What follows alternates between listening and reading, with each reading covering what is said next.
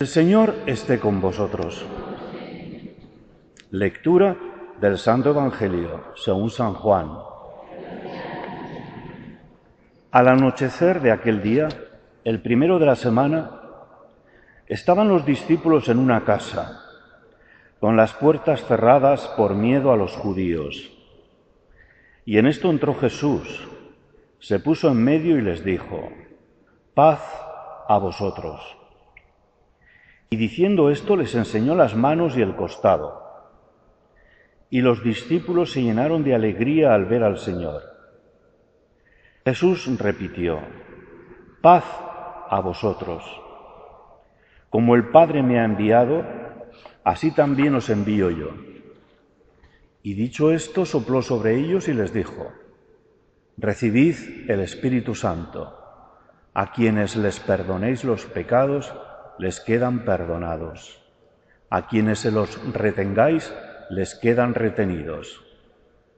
Tomás, uno de los doce, llamado el mellizo, no estaba con ellos cuando vino Jesús. Los otros discípulos le decían, Hemos visto al Señor. Pero él les contestó, Si no veo en sus manos la señal de los clavos, si no meto el dedo en el agujero de los clavos y no meto la mano en su costado, no lo creo. A los ocho días estaban otra vez dentro los discípulos y Tomás con ellos. Llegó Jesús, estando cerradas las puertas, se puso en medio y dijo, paz a vosotros. Luego dijo a Tomás, trae tu dedo, aquí tienes mis manos, trae tu mano y métela en mi costado, y no seas incrédulo, sino creyente. Contestó Tomás, Señor mío y Dios mío. Jesús le dijo, porque me has visto, has creído. Bienaventurados los que crean sin haber visto. Muchos otros signos que no están escritos en este libro hizo Jesús a la vista de los discípulos.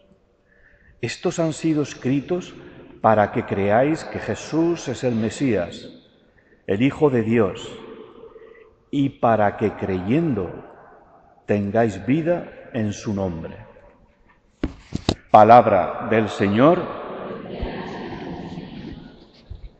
Sentaros un momentito, queridos hermanos.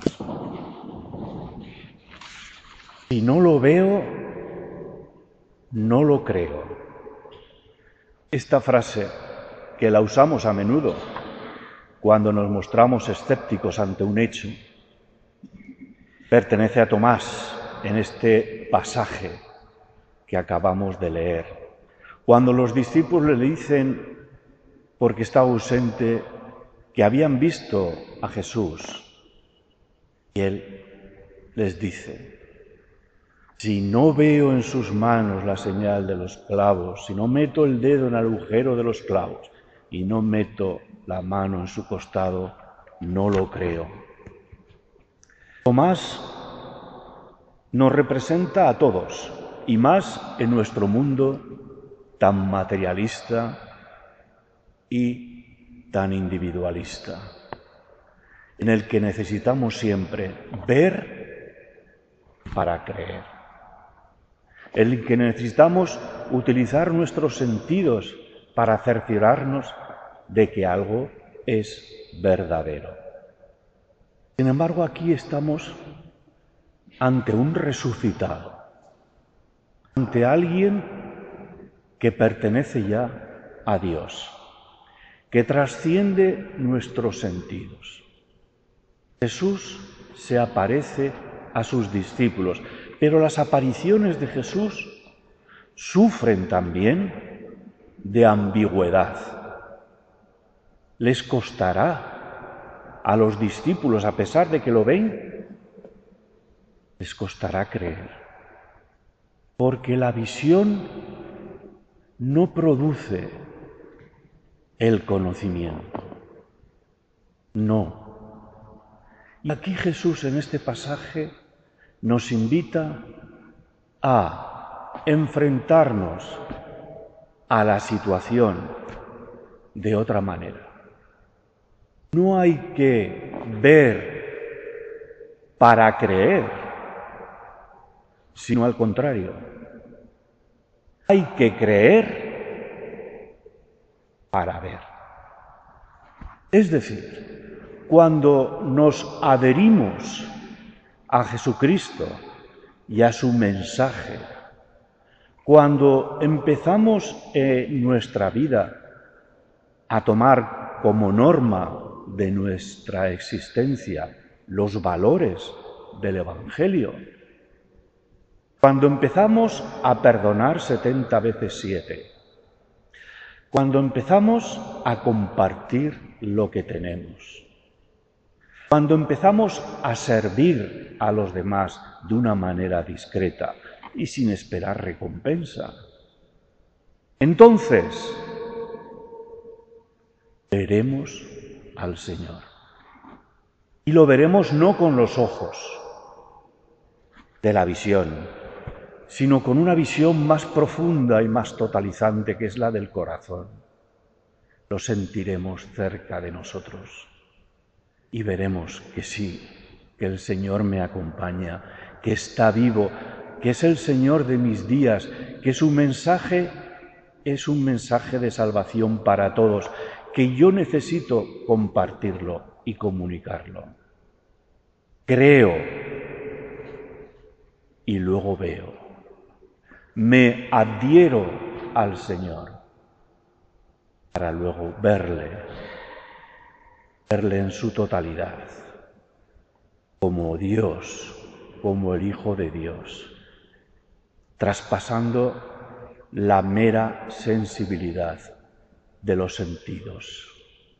Jesús se presenta ante Tomás con sus agujeros de sus clavos y de la lanza. Tiene como si dijésemos con Tomás esa deferencia. Él que en otro momento había dicho cuando Jesús va a ver a su amigo Lázaro y los discípulos le previenen que va a encontrar la muerte en Jerusalén porque les está confabulando los dirigentes para matarlo, Tomás le dice, no importa, vayamos y, muramos con él. Como deferencia a ese discípulo tan lanzado y tan pasional, Jesús se le aparece con sus heridas y le invita a tocarle. Pero lo que en realidad invita a Jesús a Tomás y a todos nosotros es a tocar las heridas de nuestro mundo sufriente, comprometernos con aliviar a los que sufren.